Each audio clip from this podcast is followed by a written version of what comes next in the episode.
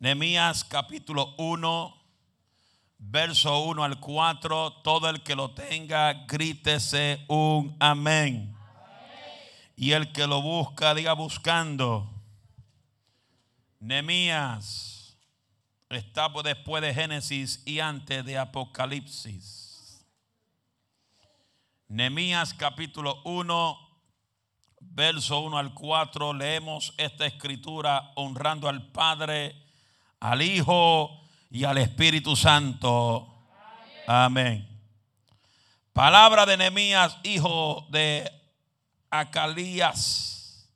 Aconteció en el mes de Kisliú, en el año 20, estando, estando en Susa, capital del reino que vino Ananí, uno de sus hermanos, con algunos varones de Judá, y le preguntó por los judíos que habían escapado y habían quedado, quedado del cautiverio y por Jerusalén. Y me dijo, el remanente, lo que quedaron del cautiverio allí en la provincia, están en gran mar y afrenta. Y el muro de Jerusalén derribado y las puertas quemadas a fuego. Cuando oí estas palabras me senté y lloré. Hice duelo por algunos días y ayuné. Y oré delante del Dios de los cielos. Dale la mano al que está a tu izquierda y derecha. Dígale factores de éxito en la vida de un cristiano. Factores del éxito de la vida de un cristiano. Sea Dios bendito para siempre. El libro de Nehemías es uno de los libros más precioso, donde tiene un buen relato bien grande de lo que es la fe, lo que es la confianza en Dios, lo que es ser un líder, lo que es ser valiente y tener valentía y tener éxito. Nos cuenta la historia de este gran hombre llamado Nemías la Biblia relata que los muros de Jerusalén estaban derribados. Las puertas de Jerusalén estaban quemadas. El libro de Nehemías nos relata y nos cuenta de lo que es una persona armado en fe, diga fe, con fuerza, con autoridad. Porque es fácil hablar de fe. Es como muchas ocasiones yo he hablado con muchos pastores y le ha dicho, porque muchos pastores me han preguntado, ¿cuál es tu tarifa para venir a dar una campaña?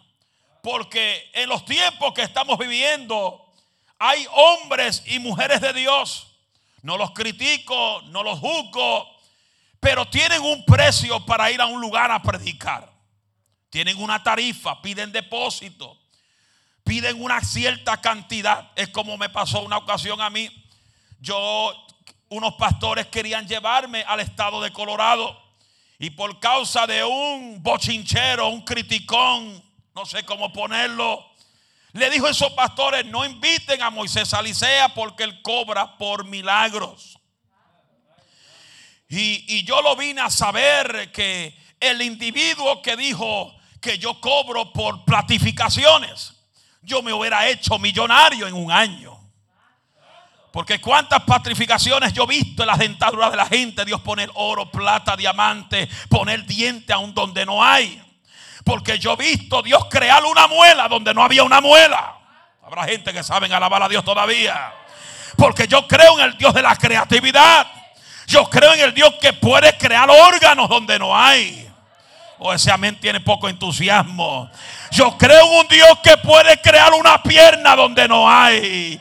Yo creo en un Dios que puede crear dedos donde no hay. Yo creo en un Dios que aunque el médico te cortó cuatro dedos, aunque el médico te cortó una pierna, yo creo en el Dios de lo sobrenatural que puede crear órganos donde no hay órganos. Ese aplauso, esa alabanza, para mí tiene artritis porque algo, algo que se dice como esto es para que toda la iglesia deme un grito de amén, un grito de alabanza, porque tú no le sirves a cualquier Dios, tú le sirves al Dios de la creación. Oh,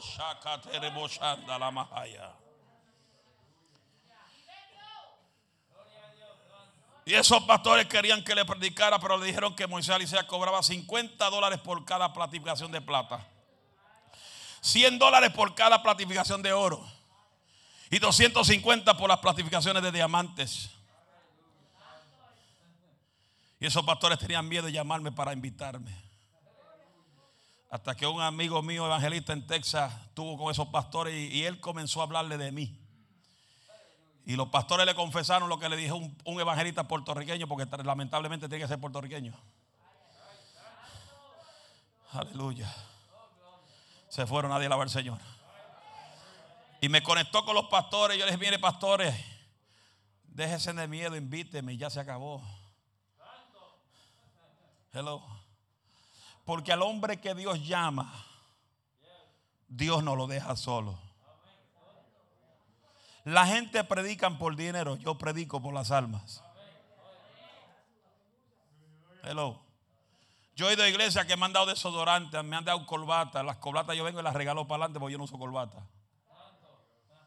Me han dado camisa de botones, yo vengo y las regalo para adelante porque yo no uso camisa de botones. Hello. ¿Estamos aquí? Pero Dios está armando para nosotros tener éxito en el Evangelio. Tenemos que entender, entender cuatro propósitos en la vida. Y estos cuatro propósitos, estos cuatro puntos que voy a hablar en el día de hoy, eran los cuatro puntos que llevó a Nehemías al éxito. Hello. Porque es triste recibir noticias que la ruina está acabando con la tierra.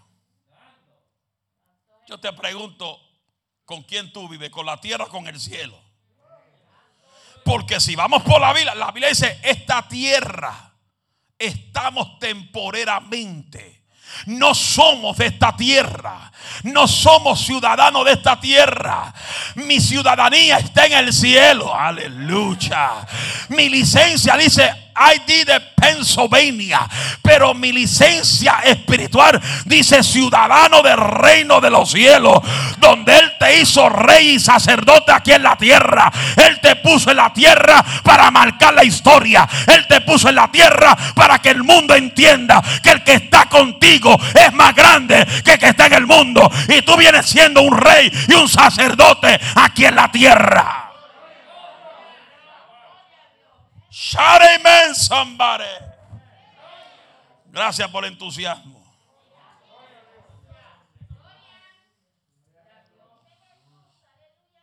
Todo el que le encante el éxito, grite amén.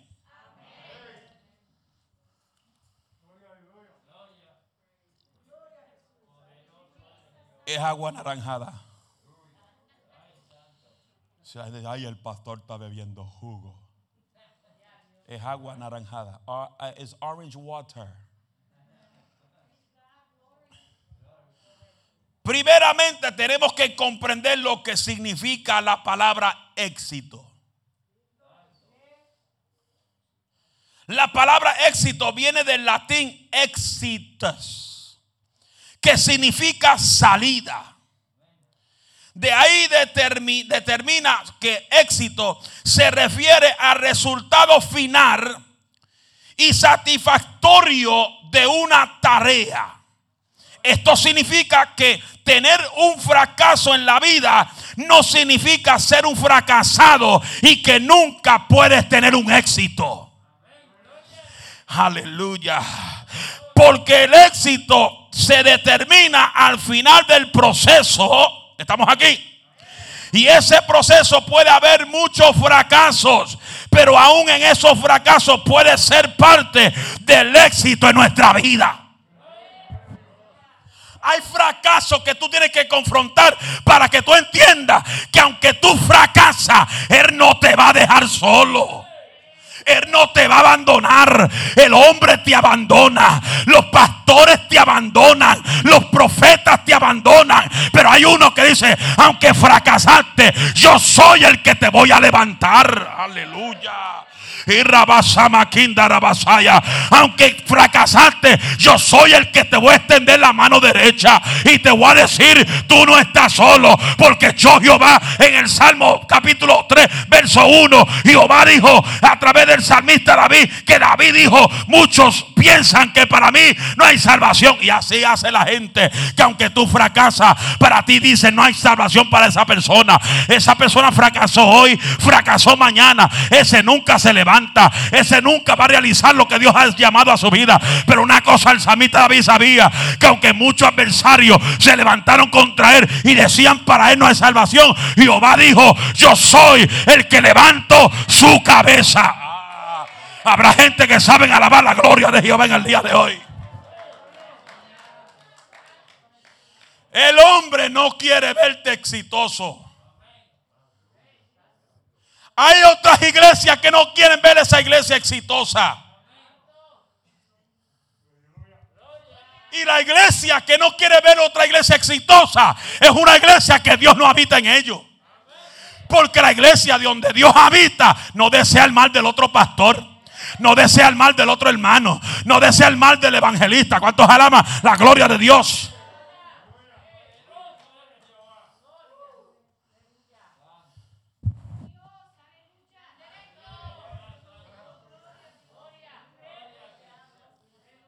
¿Cuánta gente te han visto a ti en el Evangelio? Y dicen, ya se programen en su agenda. No, este no dura seis meses en la iglesia. Porque ven en la vida tuya que tú en toda tu trayectoria de tu vida has tenido fracaso tras fracaso, fracaso tras fracaso, fracaso tras fracaso. Are you listening to me right there? Tú que dices que los hombres no se pueden levantar. Tú que dices que las mujeres no se pueden levantar. Tú que dices que los jóvenes no se pueden levantar.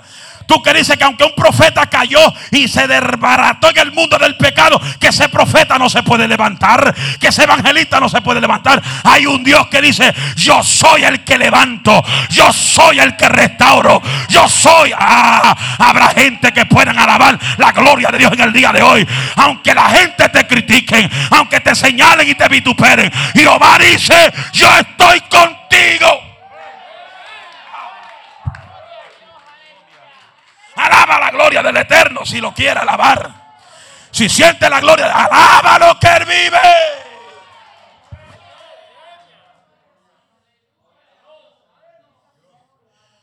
En el fracaso es donde tú vas a ver lo que Nehemías vio. Diga conmigo, ¿qué vio? Muchos escombros. Tony. Cuando hay muchos escombros, lo primero que uno piensa es por dónde comenzar.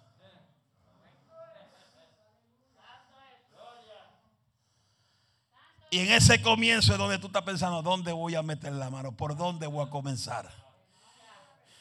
Y ahí donde el diablo comienza a susurrar tu oído. No vas a poder.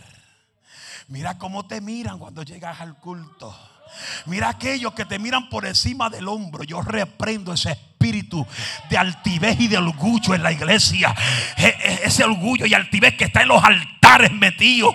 Que porque hay pastores que conocen tanta Biblia y tú no sabes casi nada porque eres un niño de Kindergarten. Te miran por encima del hombro como si son los últimos cheches del barrio. Alma mía, la El hombre que Dios llama, el hombre que conoce Biblia, es cuando, es cuando más humilde tiene que ser ante la presencia de Jehová. Y te miran por encima del hombro. Yo me acuerdo una vez fue a una iglesia una iglesia en Allentown, por no mencionar nombre ni, iglesia que, pero estaba en Allentown. En Allentown hay más de 100 iglesias. So, investigue cuál es. Una campaña aniversario. Fui con dos o tres jóvenes, si no me equivoco. Y me senté en la parte de atrás. Treparon a todos los pastores que estaban ahí al púlpito. Y a mí me dejaron sentado. Le dijeron, aquí está el pastor tal, aquí está el pastor tal. Y no mencionaron ni el nombre de Moisés Alicea. Todos los pastores no tenían barba, yo tenía una barba. La barba mía estaba como así. Los demás en el altar no tenían barba. Yo un día de esto voy a hacer un sign, los que tienen bigote se lo va a llevar el diablo. Un día de esto voy a hacer un sign, lo voy a poner bien grande a frente de Los que tienen bigote, el diablo se los va a llevar. So, si usted quiere ir para el cielo, afeítese el bigote como se tiene que afeitar la barba también.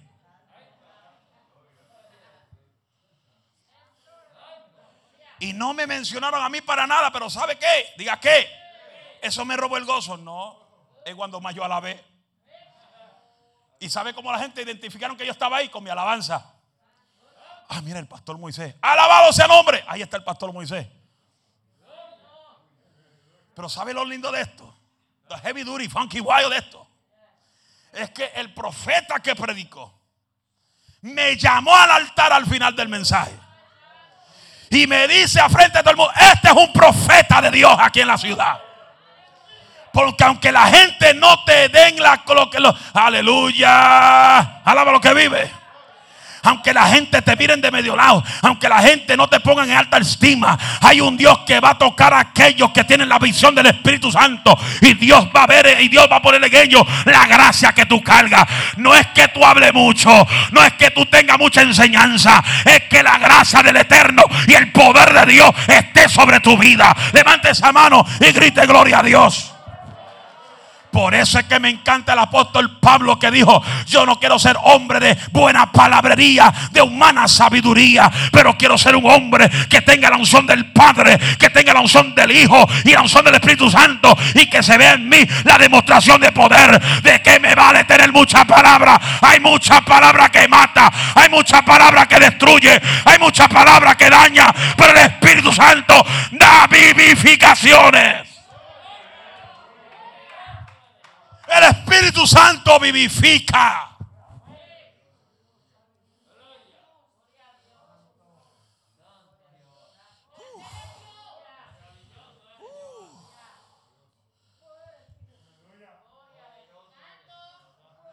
Dile que está a tu lado, no te crea el grande. Dígaselo, no te crea el grande. Díselo fuerte, aunque le explote el tímpano, que Dios le pone tímpanos nuevos. Tú que estás en Facebook, YouTube, no te creas el grande, no te creas la última Coca-Cola en el desierto. Porque todo el que se crea grande y todo el que se crea la última Coca-Cola en el desierto, llega un tiempo que Dios lo saca de ese trono. Porque aquí la gloria no es del hombre, aquí la gloria es de Dios. Usted que está aquí sin Dios no eres nadie.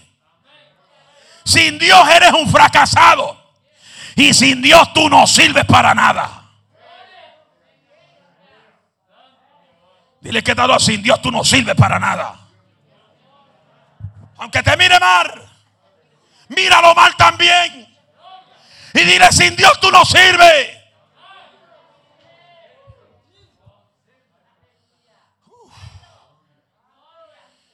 Y Nehemías vio el escombro, los escombros.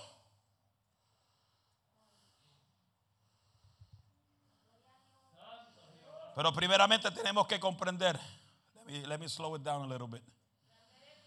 Pues siento una unción arriba. My God. Tenemos que comprender que nuestro Dios es un Dios de victoria. Dile que está Él es un Dios de victoria. Díselo, Él es un Dios de victoria. Ahora dile, Él no es un Dios de fracaso aunque tú fracasas, Él va a coger tu fracaso. Porque Él va a coger tus imperfecciones para obrar su obra perfecta en ti. Ah, lo voy a repetir porque dos o tres no me escucharon. Él va a coger todas tus imperfecciones para hacer una obra perfecta en ti. A través de tus imperfecciones, Él va a obrar una obra perfecta en tu vida.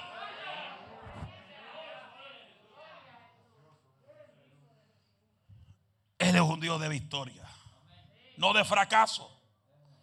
Nuestro Señor Jesucristo es el mayor ejemplo de victoria y ser exitoso. ¿Qué victoria y éxito tuvo? Venció la muerte. La tumba no lo pudo detener. Aleluya. Gloria, gloria, gloria. La tumba no lo pudo detener. Él venció la tumba, venció el pecado, venció a Satanás, venció al mundo. Aleluya. Y dejó huellas en su cuerpo. Que significa que Él borró tu problema. Él borró tu enfermedad. Y dejó una huella de su amor hacia la humanidad.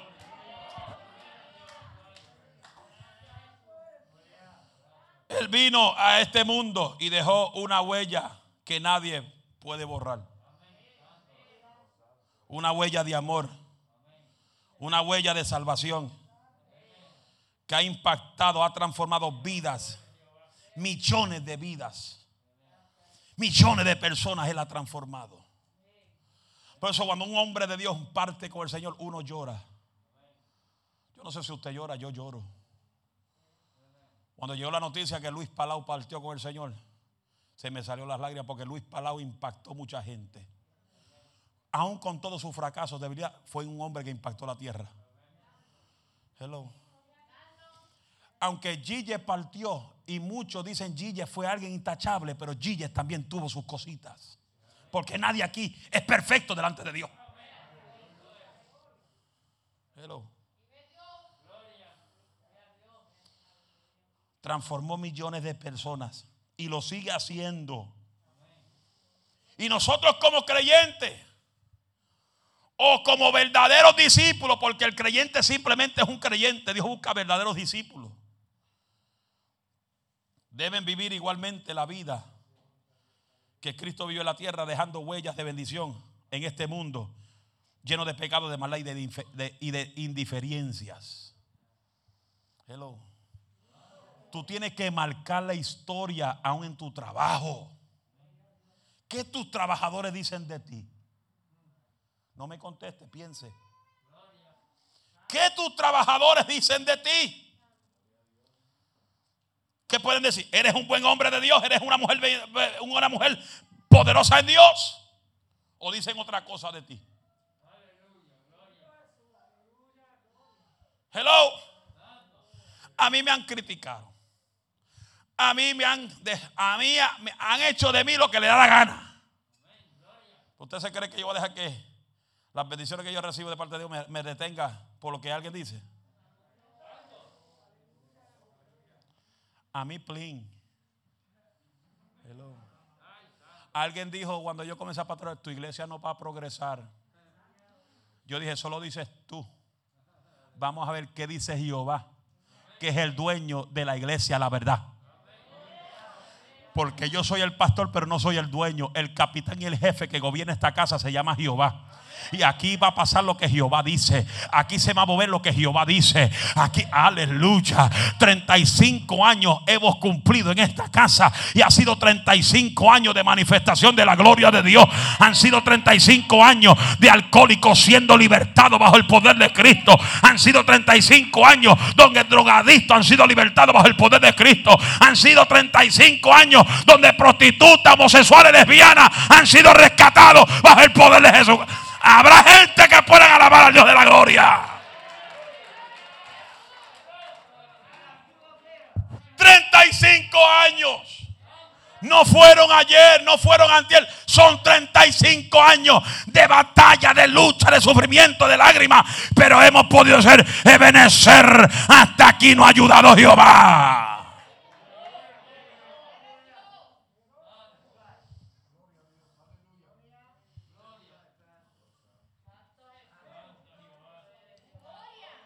Van a hablar de ti cuando tú buscas a Dios.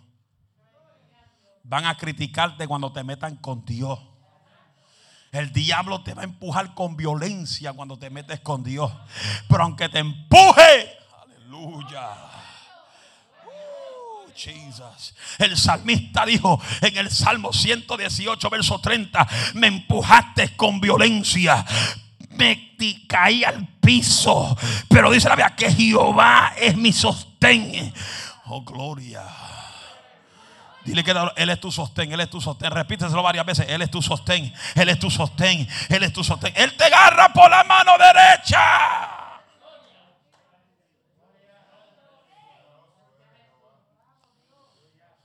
Como creyentes, como discípulos, tenemos que comprender que no todos serán pastores, no todos serán pastores, no todos serán líderes de iglesia, no todos serán evangelistas. No todos serán maestros y no todos serán diáconos. Diáconos. Sino que su éxito será dejar esas huellas de bendición siendo impactado hacia otros. Iglesia, yo quiero que tú entiendas que no todos los que estamos sentados aquí van a salir siendo pastores. Yo me acuerdo una vez, hace años, que vino un profeta y le dio ministerio a todo el mundo. Y para ese tiempo había mitad de la iglesia lo que está ahora. Y yo estaba al lado de papi y le dije, papi, nos quedamos sin iglesia. Porque este profeta le dio pastorado, evangelismo a todo el mundo aquí. Y yo sé, yo creo que Dios puede levantar pastores. Lo creo. Yo creo que pueden salir gente de aquí a pastorear. Lo creo. Yo creo que pueden levantarse evangelistas aquí. Lo creo. Yo creo que pueden levantarse apóstoles aquí. Lo creo. Maestros. Pero a mí no me diga que Dios te llamó a un ministerio y tú no aprendes lo que es respetar la autoridad de la casa.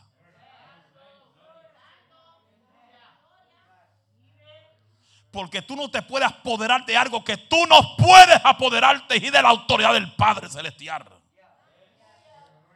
Porque el Padre le dio la autoridad y el dominio y el poder y autoridad al Hijo. Pero se le entregó al Hijo.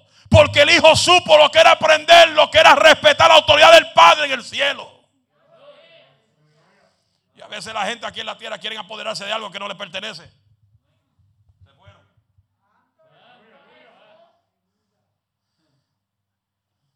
¿Qué pasa? Que el único a través del poder del Espíritu Santo que puede delegarte autoridad a ti como iglesia es el pastor.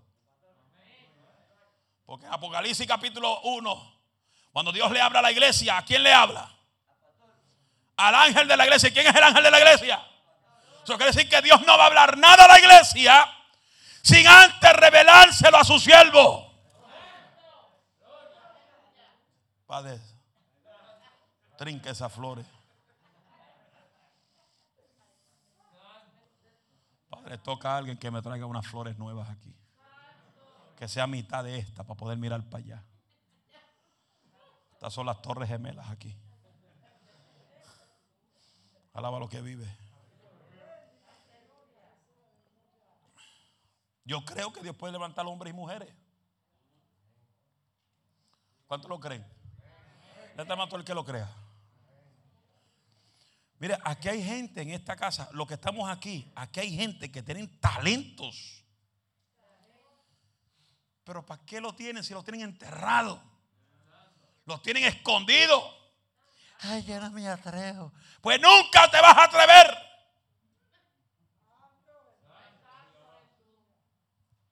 Me acuerdo cuando los profetas venían aquí y decían, el que menos la gente piensa, Dios va a levantar. Nadie pensó en Moisés Alicea. Porque Moisés Alicea era bien tímido. No cantaba un coro. Nada más con mi guitarra, con el swing sabroso y la unción del santo. ¿Y cuántos guitarristas con alta categoría vinieron aquí? Y me decían en la cara, te voy a sacar de aquí. Y yo le decía, vamos a ver quién tiene más poder. O tu talento, o tu experiencia, o la unción que yo cargo hermano, yo tuve una experiencia en el estado de Boston, Massachusetts. una experiencia que ha sido una, la única que he tenido, porque después de esa no la he visto en ningún otro lugar. ¿Quieren saberlo? Como les gustan.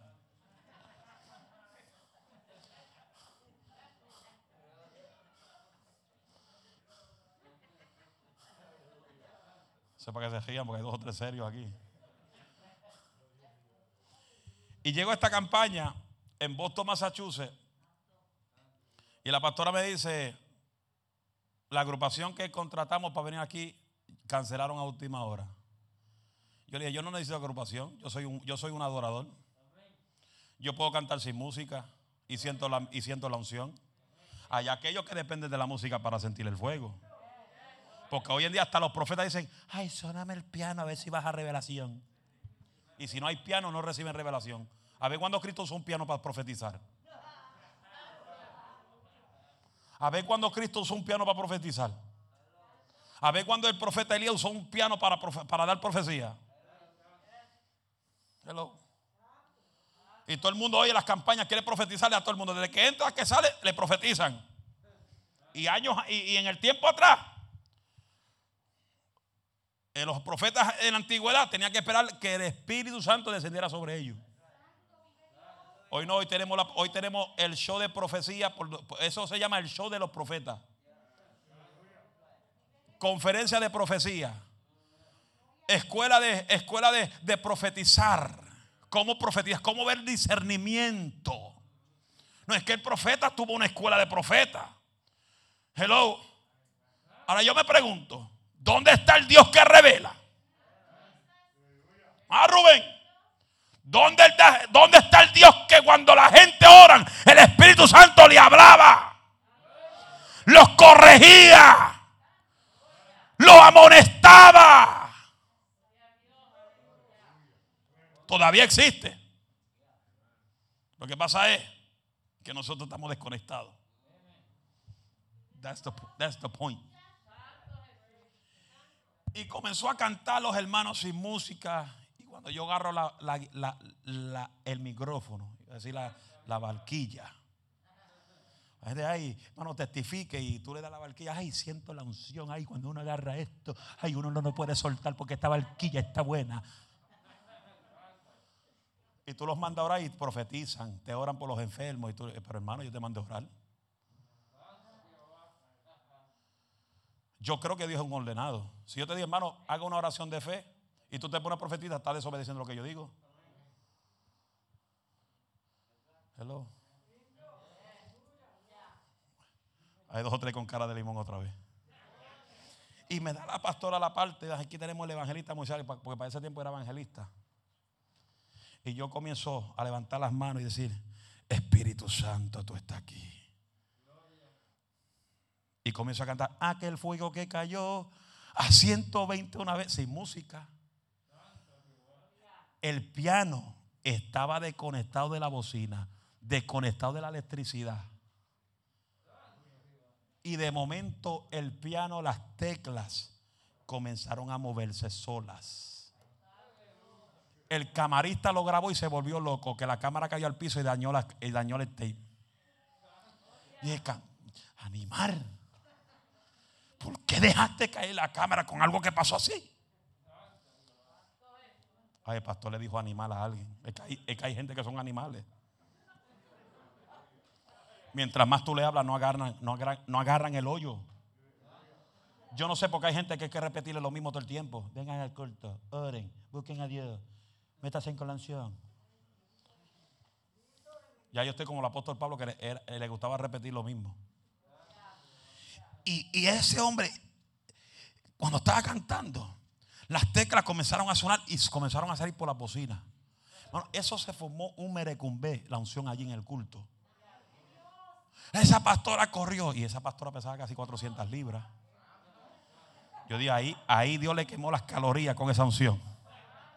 Y su esposo era flaquito. Y ese hombre era bien tranquilo y le cayó la gloria. Dijo, ay, la unción está saliendo por la bocina. ¿Tú oyes eso, iglesia?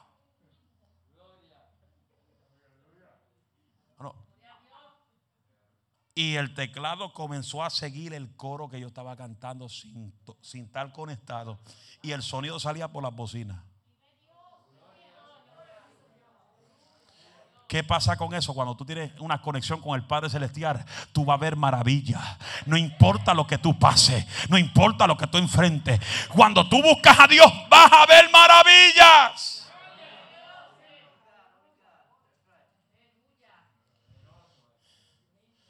Pero imagínate, cuando tú ves esos escombros frente de ti, cuando ves los escombros,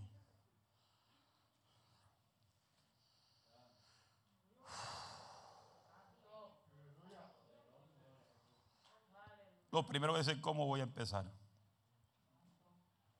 Nemías escuchó una mala noticia. ¿A quién le gusta la mala noticia? Nadie le gusta mala noticia.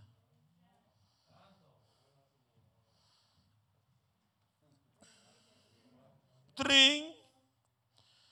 Hola. Tengo una buena y una mala noticia. ¿Cuál quiere? Todo el mundo dice la buena.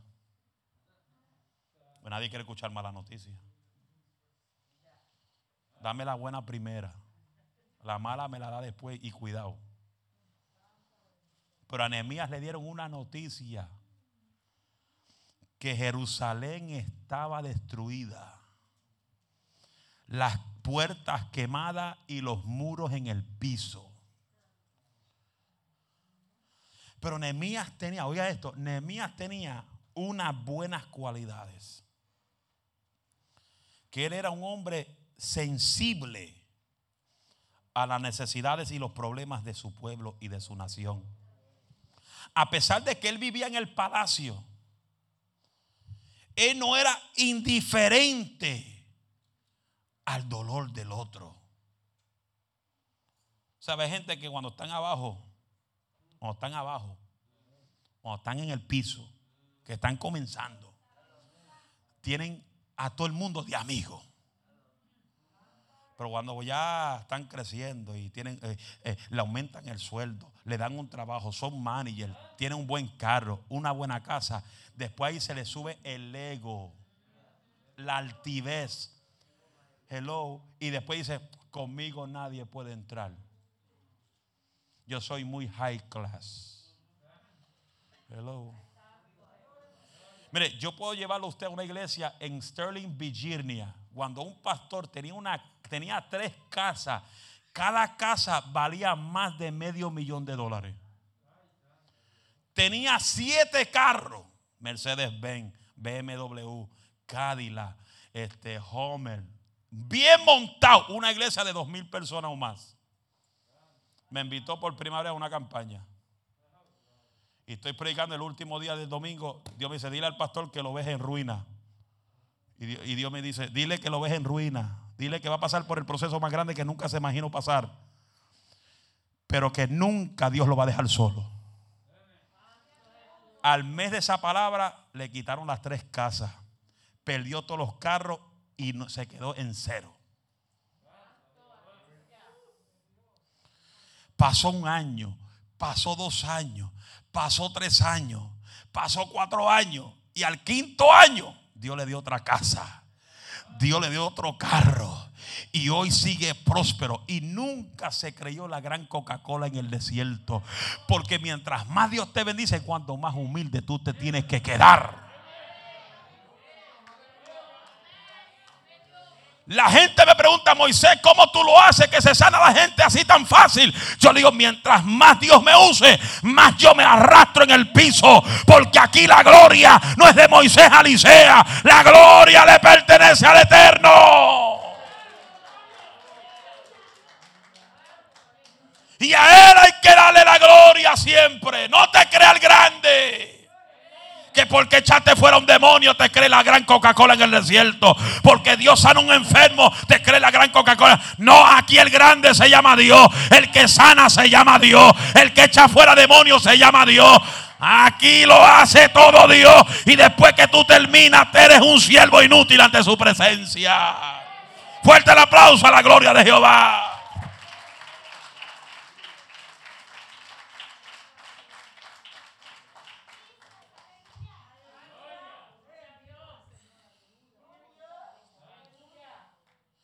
Nehemías experimentó en su carne propia el sufrimiento del pueblo.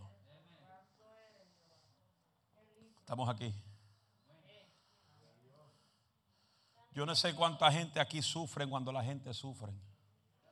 Pero la Biblia dice, llora con lo que lloran. Sufre con lo que sufren. Ríe con lo que ríen. Y goza con lo que gozan. Pero tú oyes gente que si a alguien le pasa algo, dice, eso le pasó por rebelde. Qué bueno que le pasó. Prepárate cuando te venga a ti. Porque la Biblia dice, y la Biblia es tan clara, lo que pasa es que la gente no lo lee. Con la misma vara que tú mides, serás medido. ¿Estamos aquí? ¿Y qué pasa? Que la situación que Jerusalén estaba atravesando Anemías le dio el primer punto de este mensaje, que ahora voy a comenzar a predicar. Es que Nehemías tenía una inspiración de ayudar a la gente. Hello. Sufrió el dolor del pueblo aunque él vivió en el palacio, comía las mejores comidas, tenía sus lujos, vivía tranquilo, lejos del sufrimiento del pueblo. Pero a escuchar que su pueblo, Jerusalén, estaba en necesidad, el dolor tocó su corazón. Comenzó a llorar, pero ¿qué hizo? Se fue a buscar guianza de Dios.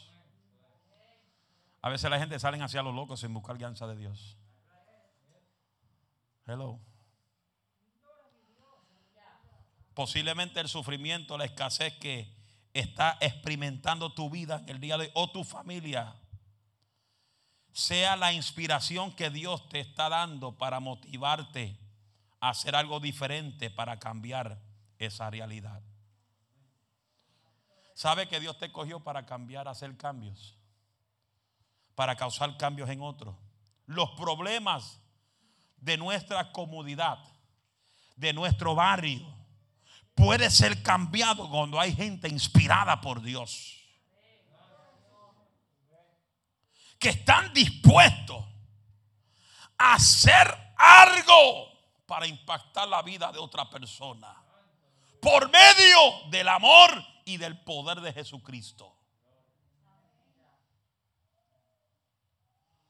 ¿Estamos aquí? Pero ¿qué pasa? Que hay gente que buscan que otros lo ayuden a cambiar cuando ellos no quieren cambiar. Y yo dicho, y quizás dos o tres, quizás esto le cae un poco heavy y funky wild. Y pues quizás dicen, ay, y ese es el pastor. Yo no pierdo tiempo con gente que no desean cambiar. Yo no invierto finanzas en gente que no desean cambiar. Porque la iglesia no siembre en cosas que no. Cosas que no. Ay, se me fue la palabra. No invierte tu, tu, tu tiempo en terreno donde no hay crecimiento.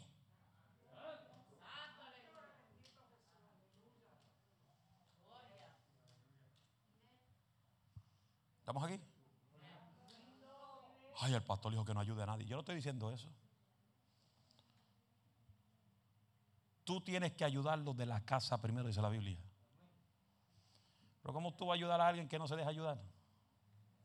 Es como una vez yo fui a, a, Reading, comenzando el ministerio, y se manifestó un demonio, una muchacha de 17 años. Oiga, esa muchacha estaba bien endemoniada.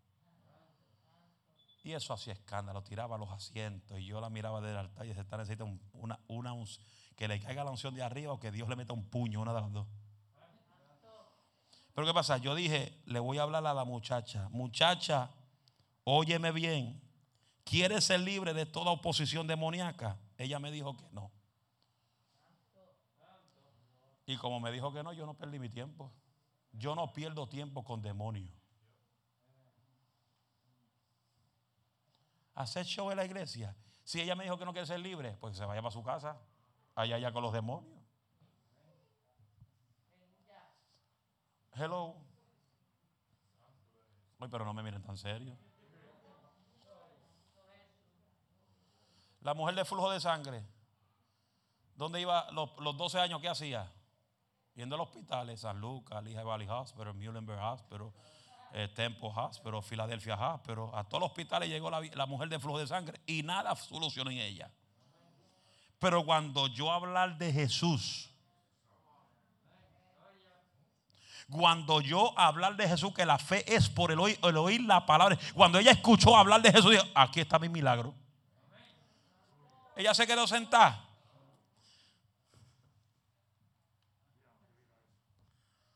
Milagro, ven donde mí. Ven donde mí. Ven donde mí. Ven donde mí. Quédate esperando que no te va a llegar. La fe sin una acción no sirve.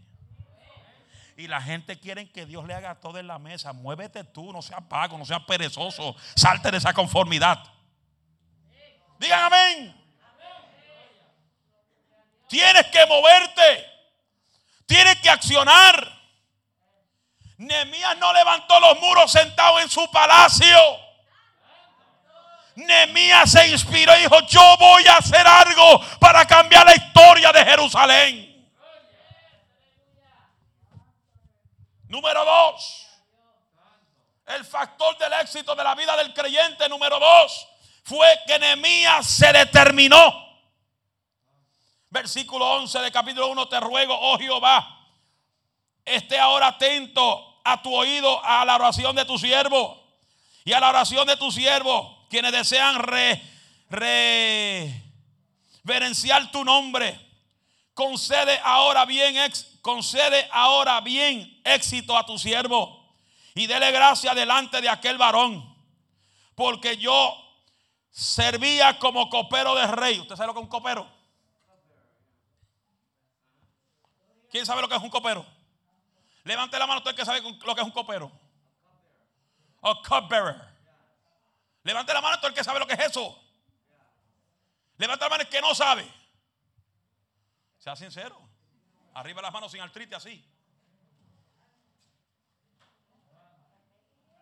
Un copero. Escuche bien. Escuche bien. Un copero. Give me a bottle of water. Un copero. Un copero es aquel quien el rey podía confiar plenamente. ¿Estamos aquí? Un copero no era un traicionero. Quédate ahí. El copero es aquel que el rey dice, tráeme una botella de agua. Y él trae una botella de agua. Pero el copero no bebe agua primero.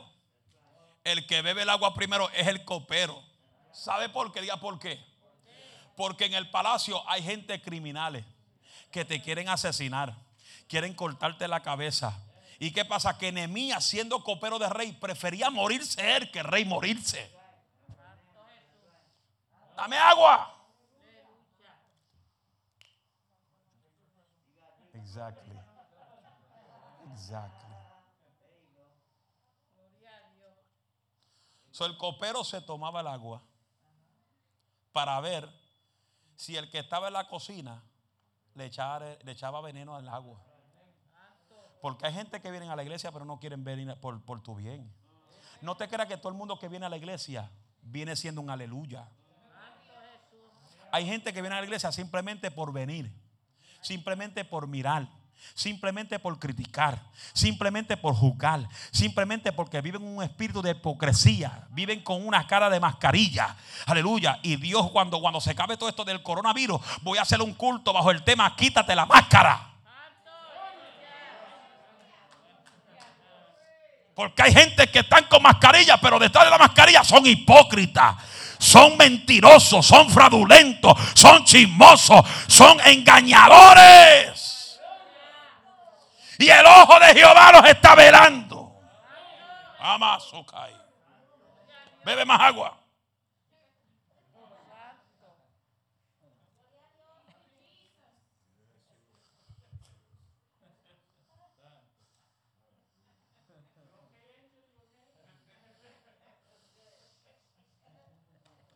Y el copero viene a ser aquel que el rey podía confiar. El copero es aquel que le guardaba la espalda. El copero era aquel que lo protegía de los enemigos en el palacio. Sigue viendo el agua, pues no te la voy a ver.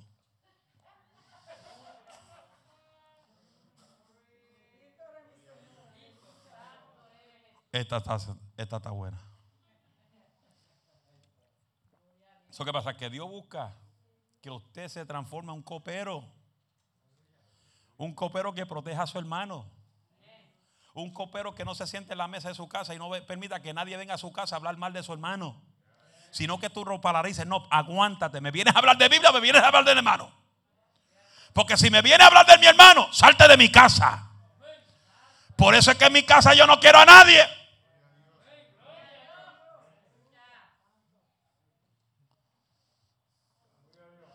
En mi casa yo tengo un set que dice, ponte la mascarilla para que no hable.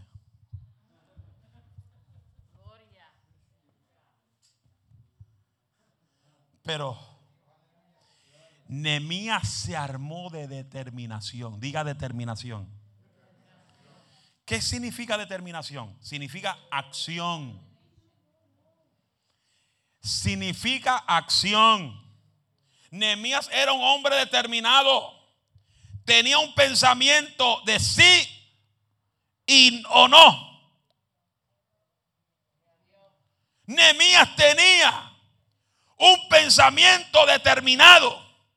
Aunque estaba la tierra, la ciudad con tanto escombro, él decía, yo lo voy a lograr por encima de los escombros. Yo voy a lograr mi propósito. Porque el que quiere éxito no se da por vencido. Deme un grito de gloria a Dios. Nehemías reaccionó cuando se dio cuenta que los muros de Jerusalén estaban en ruina. Y tomó la determinación, diga determinación. Con fuerza, no con artritis tomó la determinación de reconstruir la ciudad.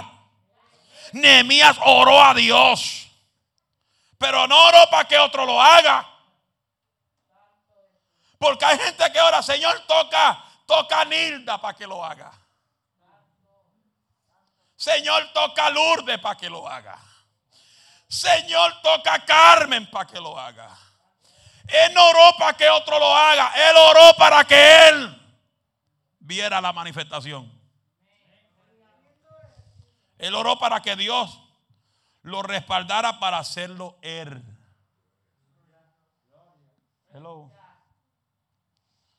¿Qué cosas en tu vida están en ruina hoy en día? ¿Qué cosas en tu vida están en ruina que necesita ser reparada? Pero tú tienes que hacerlo tú. No espere que otro lo haga, porque otro no lo va a hacer por ti como yo siempre digo, tú tienes que hacer lo que tú puedes hacer y Dios va a hacer lo que tú no puedes. Tú haces lo que es, tú haces lo que es posible y Dios va a hacer lo que es imposible. No esperes que venga alguien a resolver tu problema. No vivas esperando que venga alguien externo a resolver el problema que tú estás atravesando. Levántate y toma acción. Que cuando te levantes a tomar acción, Dios te va a ayudar a resolver ese problema como lo, ayudó, como le ayudó a Anemías a resolver el problema de Jerusalén. Pero no, yo quiero que otro lo haga por mí. Dile que está a lado, do it yourself.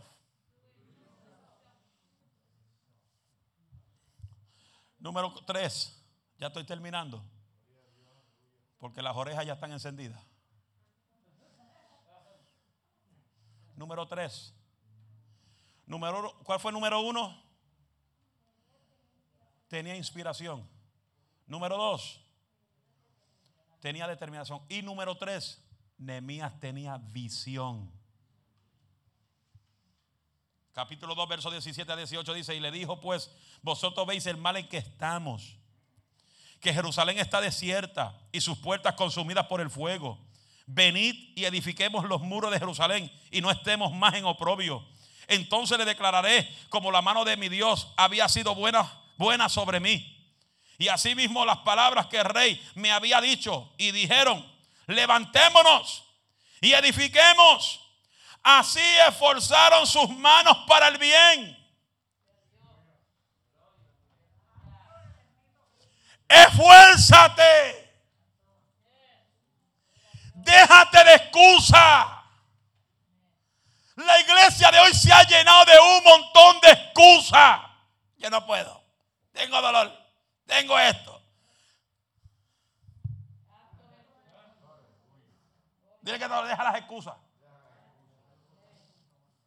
La visión es, tener, es tener una idea clara que nos muestra ser hacia dónde nos dirigimos en el futuro. Nehemías era un hombre muy visionario. ¿Cuántos tienen visión aquí? Levante la mano todo el que tenga visión. Visión. Who has vision here? Todo el que tenga visión, levante su mano. Levante, levante las manos, todo el que tenga visión. Santo Padre. El que no tenga visión hoy le voy a orar para que tenga visión. Nehemías era un hombre visionario. Él sabía lo que él tenía que hacer. Él tenía una visión clara de lo que se necesitaba. Y esa visión motivó a otros hacia el proyecto. Ahora viene lo bueno. ¿Cómo otros pueden motivarse cuando tú mismo no estás motivado?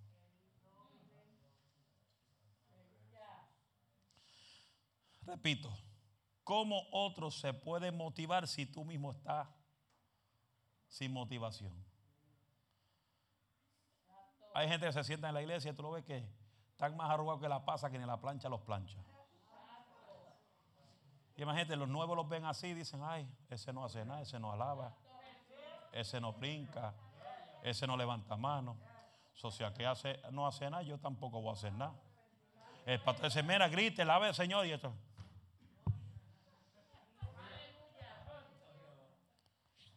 ¿Eso qué pasa? Que si otros te ven como tú actúas en la iglesia, esos espíritus se pegan. Gracias a Dios que todo el mundo está en mascarilla, nadie puede ver cuando la gente está abostezando. Porque el abosteco se pega.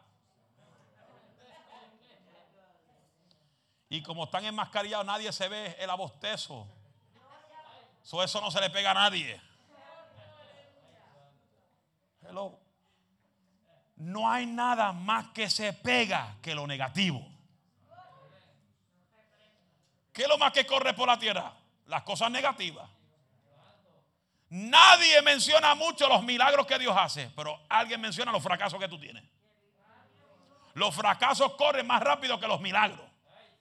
Porque la gente lo que le interesa son los fracasos. Son las cosas negativas. Hable de las cosas positivas. Mencione a Cristo en su vida. Hable de Cristo. A su nombre sea la gloria.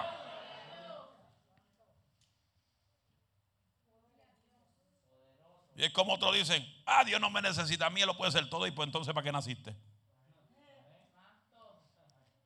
¿Para qué entonces tú estás sobre la tierra? Si Dios no te necesita a ti, ¿qué tú haces aquí? Todo aquel que dice que Dios no necesita de ellos, pase al altar que voy a para que te mueras hoy.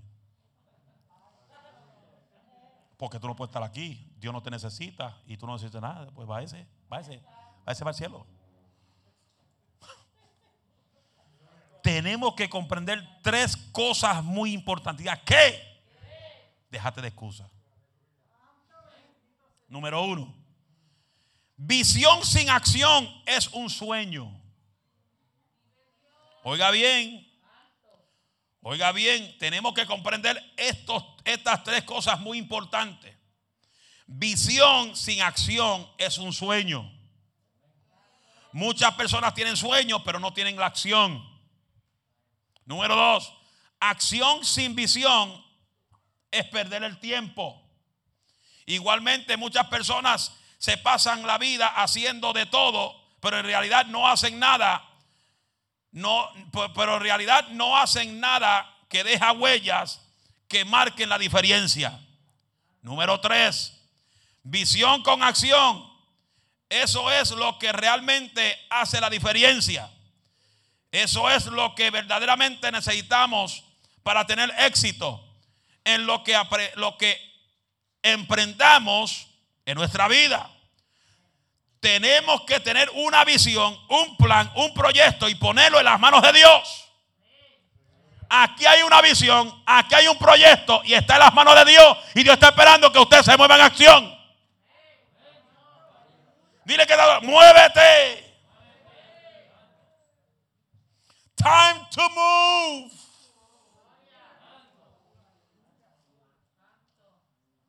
Dile que te ha dado, muévete.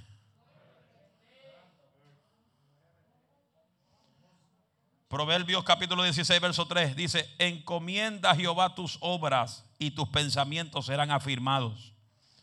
Y tenemos que llevarlo a cabo. Según Primera de Crónicas 28, 10 dice, mira pues ahora que Jehová te ha elegido para que edifiques casa para el santuario. Esfuérzate y hazlo. Pero, diga pero, la gente tiene esto. Muchas excusas. Y necesitan en este día dejarse de excusas. No a la excusa. Deja de estar poniendo tanta excusa. El maestro dijo para terminar la clase ayer.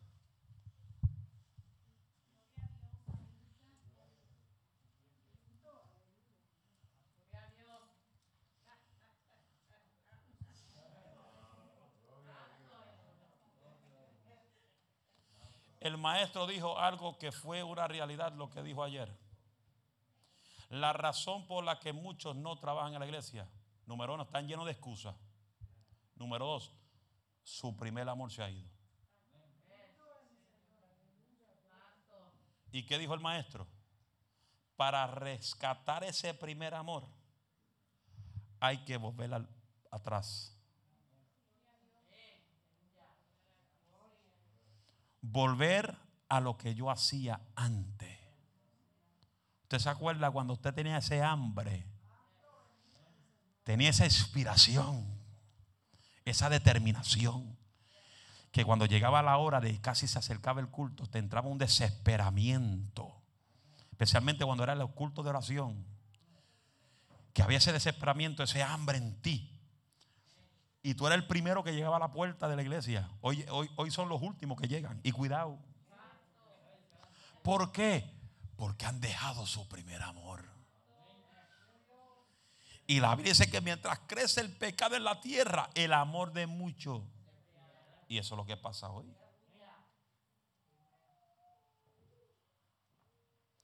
No tienen tiempo para Dios. Dios le da 24 horas al día y no tienen tiempo para Dios. Como dice, Luis Palau, esto es un mensaje a la conciencia.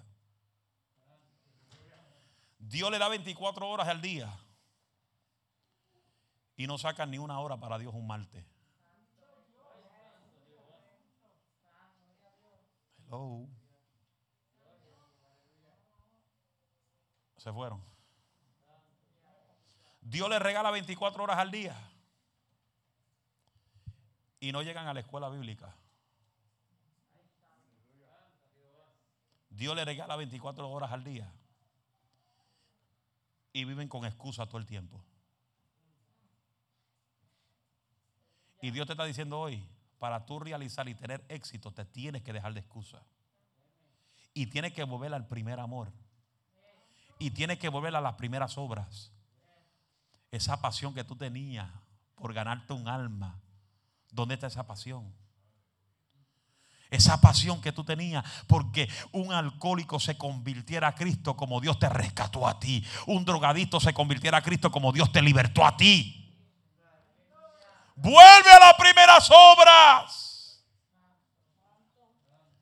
Pero para volver a esas obras hay que tener visión, hay que tener inspiración y hay que tener determinación. Para ver el éxito en tu vida espiritual. Porque de qué ve mal, como dice la Biblia, a, a ganar todo el mundo. Así es. Que ganar a todo el mundo y al final del tiempo yo pierda mi arma. ¿De qué me vale hacer y deshacer y al final del tiempo mi arma se pierda? Tenemos que levantarnos y armarnos con la fuerza del Espíritu y poner a Dios en primer lugar. Porque si tú no pones a Dios en primer lugar, tú puedes ganarte la tierra y lo pierdes todo. Se fueron. Vuelve al primer amor. Es más, te lo voy a leer para cerrar este mensaje. Apocalipsis, capítulo, capítulo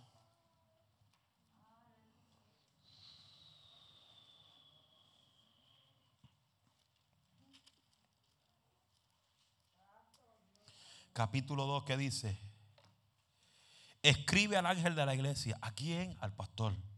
Iglesia de Éfeso. El que tiene las siete estrellas en su diestra. El que anda en medio de los siete candeleros de oro dice esto. Yo conozco tus obras y tu arduo, trabajo. Oh, hay gente que trabaja fuerte, uh, fuerte. Y paciencia y que no puedes soportar a los malos. Y has probado a los que se dicen ser apóstoles y no lo son. Y a los que se ha hallado mentiroso. Y has sufrido y has tenido paciencia. Y has trabajado arduamente por amor de mi nombre. Y no has desmayado. Oiga, eran gente que trabajaban fuerte, ¿ah, Tony? Hacían todo para la iglesia. Pero le dice Jehová, pero vengo contra ti, que has dejado tu primer amor. Porque tú puedes trabajar por la iglesia, pero hay gente que trabaja pero no tienen amor, no aman a su hermano. Hay gente que trabaja por la iglesia para que otros los miren. Oh, este está trabajando, este está, eh, la Coca-Cola, la Coca-Cola en el desierto para que ellos brillar. Dios no busca gente así. Porque recuerda, por tanto, de dónde has caído y arrepiéntete. ¿Qué dice? Arrepiéntete. Y haz las primeras obras. Pues si no vendrá pronto a ti y quitaré tu candelero de tu lugar. Y si no te hubieres arrepentido pero tienes esto, que aborreces las obras de los nicolaitas, las cuales yo también aborrezco. El que tiene oído para oír, oiga lo que el Espíritu dice a la iglesia. ¿De qué me vale trabajar? Porque todo el mundo puede trabajar por la iglesia aquí. Todo el mundo puede trabajar. Pero Dios busca que tú trabajes con amor, que vuelva a las primeras. ¿De qué me vale trabajar fuerte por la iglesia y no soy responsable en los cultos? No soy responsable en, los diezmos, las ofrendas. Ay, ahí va el pastor a pedir. No, no es que estoy pidiendo. Porque los que verdaderamente aman a Dios, no hay que estar encima de ellos, hermano, diezme y ofrende. Porque ellos saben que la forma de que su semilla se triplique es sembrando en buena tierra. No es mala tierra, en buena tierra. Por ahí que volver al primer amor. No podemos poner otra cosa primero que Dios. Y no podemos poner otra cosa primero que los servicios a Dios. Porque tarde o temprano, todo lo que tú haces fracasa. El que tenga oído, oiga lo que el Espíritu Santo dice.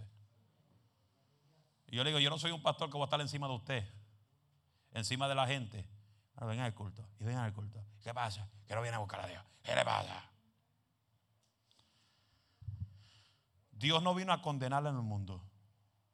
Dice la Biblia que Él vino a salvar al mundo. Esta palabra es la que te va a condenar a ti. Si tú quieres ir al cielo, métete en esta palabra. Pon a Dios primero. Y las demás cosas te serán añadidas. Para tú tener éxito en este evangelio necesitas tener inspiración, inspiración, tener determinación y tener visión para seguir la visión que el pastor le ha plantado a usted. Den un aplauso fuerte al que vive.